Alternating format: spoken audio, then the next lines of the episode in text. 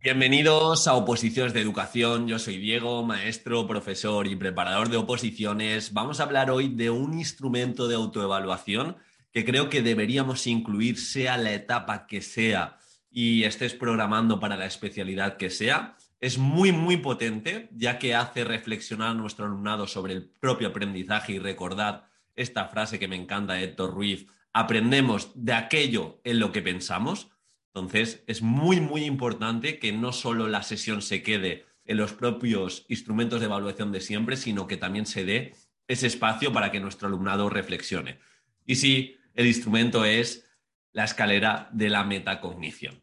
Quiero empezar por el principio, y es que la, la metacognición se refiere al conocimiento, a la concienciación, al control, a la naturaleza de los procesos de aprendizaje. El aprendizaje metacognitivo puede ser desarrollado mediante experiencias de aprendizaje adecuadas.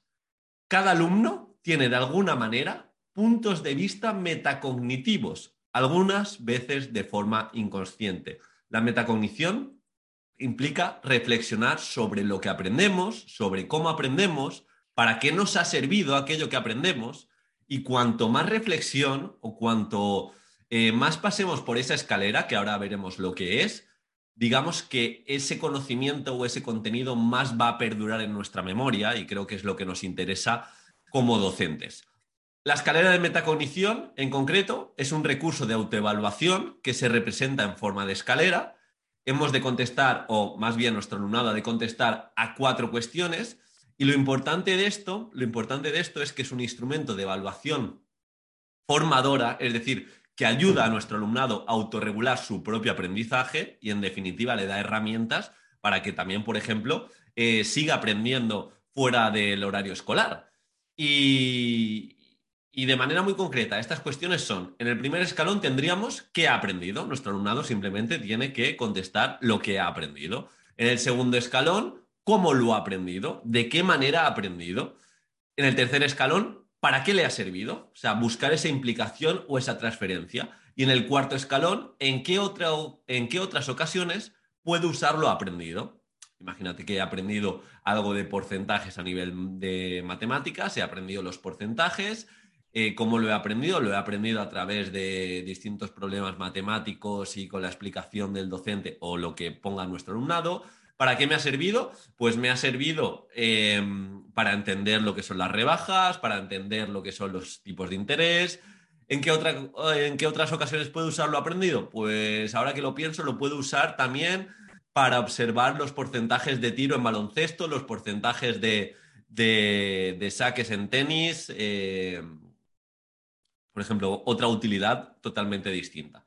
Y estas cuestiones, que realmente son cuatro y nos sirven pues para lo que os he comentado, que nuestro alumnado olvide menos y le preparemos para el examen, la tarea competencial o, sin lugar a duda, que el aprendizaje sea más significativo, la primera pregunta, ese qué ha aprendido, nos ayuda a que el alumnado sea consciente del tipo de pensamiento que se está realizando. Pero no nos quedamos ahí, ya que el segundo escalón nos dice cómo he aprendido. Y sería identificar y, describir esa estrategia empleada, es decir, cómo, cómo he aprendido esa propuesta. La tercera nos iríamos a para qué me ha servido, ya evaluamos la eficacia y cuanto más eficacia, cuanto más transferencia le vea a nuestro alumnado a eso que ha aprendido, eh, para, para, que vea en qué se aplique, pues lo va a olvidar menos. Y por último, en qué otras ocasiones puede usarlo aprendido, es otro nivel, es un nivel más alto de conciencia que ya sí que le implica un conocimiento más profundo, inclusive que esta cuarta pregunta estaría relacionada con planificar el desarrollo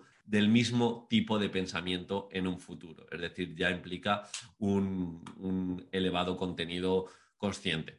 En resumen, evaluar la metacognición no es específicamente medir cuánto dice o hace un alumno, sino ayudarle, y esto es muy importante, no todo se califica, pero sí todo se evalúa, a tomar conciencia de sus procedimientos estratégicos a lo largo de todo el proceso de enseñanza y aprendizaje relacionado con los conocimientos específicos que se está apropiando de una manera más técnica. Yo he ido a muchas charlas de gente que se ha formado en neurociencia y continuamente cada 5, 10, 20, 25, 30 minutos de charla eh, hay pequeños parones que nos comentan o nos eh, instan a decir que hemos aprendido, cómo podemos aplicar lo que hemos aprendido, cuándo lo vamos a aplicar y digamos que esas relaciones significativas con aquello que vamos aprendiendo nos hace de verdad que perdure en la memoria, es lo que nos interesa como docentes. Así que os animo a todos a utilizar la escalera de la metacognición. Si alguno de vosotros y vosotras aún no lo ha entendido o no ha comprendido algo de lo que he dicho, pues lo dejéis en comentarios y os contestaré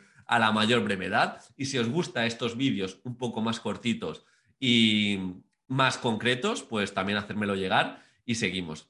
Os dejo en las notas del, del programa un webinar gratuito sobre técnicas de estudio y otro sobre metodologías activas, por si os puede complementar esta información. De hecho, en el curso de técnicas de estudio tengo dos módulos completos que están relacionados con la metacognición. Me gusta mucho que nuestro alumnado reflexione sobre lo que ha aprendido y lo bueno es que una vez que se lleva a cabo de manera consistente, tú mismo como docente a la hora de leer libros, a la hora de formarte, a la hora de escuchar podcasts, a la hora de escuchar vídeos, lo aplicas. Sin ir más lejos, hace poco me escuché una charla de estas clásicas de aprendizaje BBVA sobre Francisco Mora y, utilicé justo esto, utilicé eh, cómo puedo aplicar todo lo que he aprendido en neurociencia, de hecho lo apliqué y se lo hice transmití, o sea, lo divulgué en mi Instagram de Preparador Edufisco, os recomiendo que me sigáis, ya que he hecho unas historias destacadas donde, donde pongo de manifiesto los aprendizajes que hago día a día o cada pocos días. Y nada, no me enrollo más, nos vemos en el siguiente vídeo.